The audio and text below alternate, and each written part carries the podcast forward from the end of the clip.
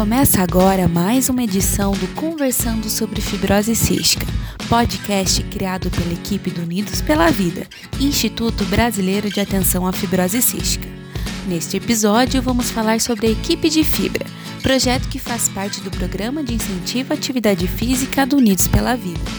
Você vai saber mais sobre a criação desse time que inspira milhares de pessoas em todo o país e conhecer alguns atletas que fazem parte dele.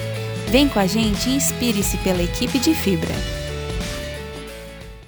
Praticar exercícios físicos regularmente é um fator essencial para o tratamento das pessoas com fibrose cística.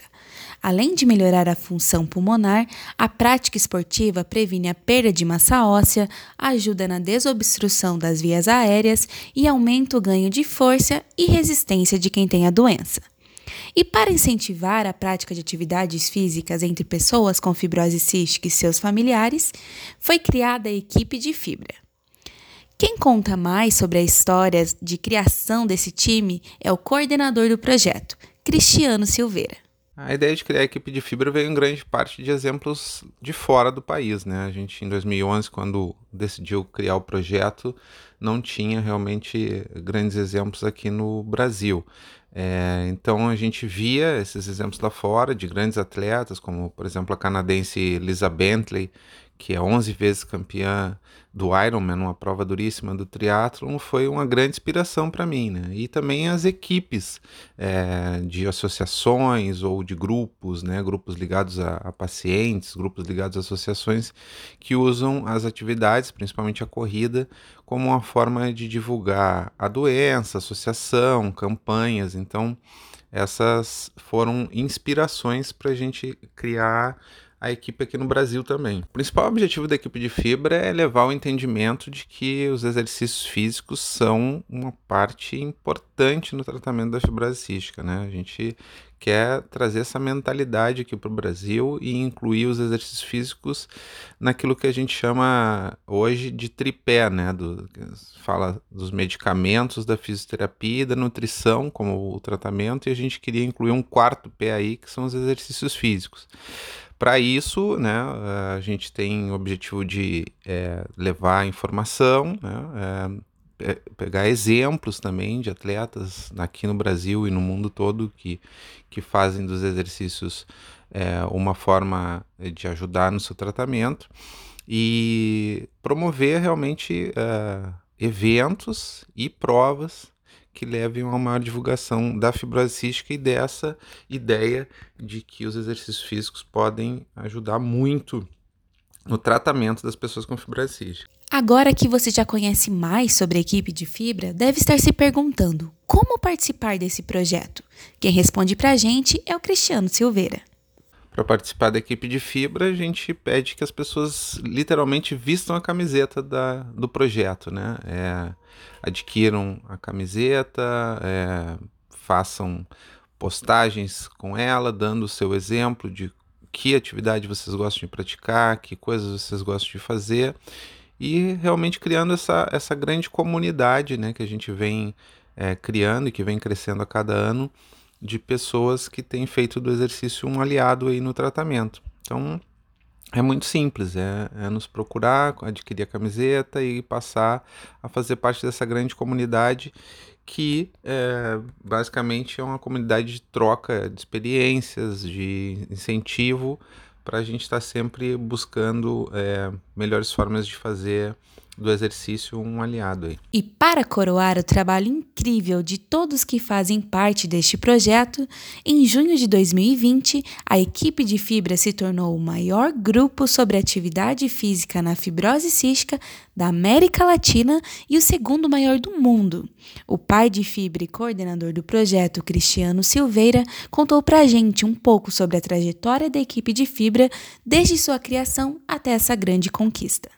Então, desde o momento que a gente decidiu correr a primeira prova lá com uma camiseta é, alusiva à fibrose cística e depois transformou isso num projeto e já reuniu um time para correr uma prova aqui no Rio de Janeiro em novembro de 2011 e aí passou a dar o nome disso a, a, a equipe de fibra para essa iniciativa começou a promover é, as, os ciclos de palestra, começou a estar presente em, nos congressos de fibrosística com mesas sobre os exercícios físicos, começou é, nas redes sociais a, a, promover essa, essa troca realmente né, é, entre familiares, pessoas com fibrosística, amigos, profissionais de educação física e fisioterapia, principalmente.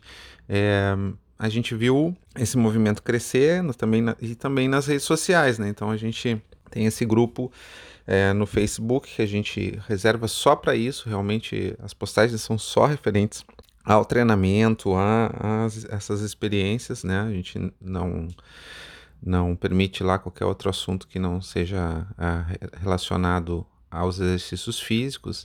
No Instagram também a gente faz as postagens dos nossos é, atletas, né? Então isso vem crescendo e, e, dá muito orgulho, assim, porque foi realmente foram nove anos de bastante trabalho em que a gente é, se preocupa sempre em, em reunir essas histórias. É, traduzir muito conteúdo né, para o português, porque ainda muitos exemplos vêm lá de fora, conversar com esses atletas, então a gente entrevista muitos deles, contata eles né, direto, é, para saber qual é a rotina de tratamento, como, quais são as estratégias, como eles fazem.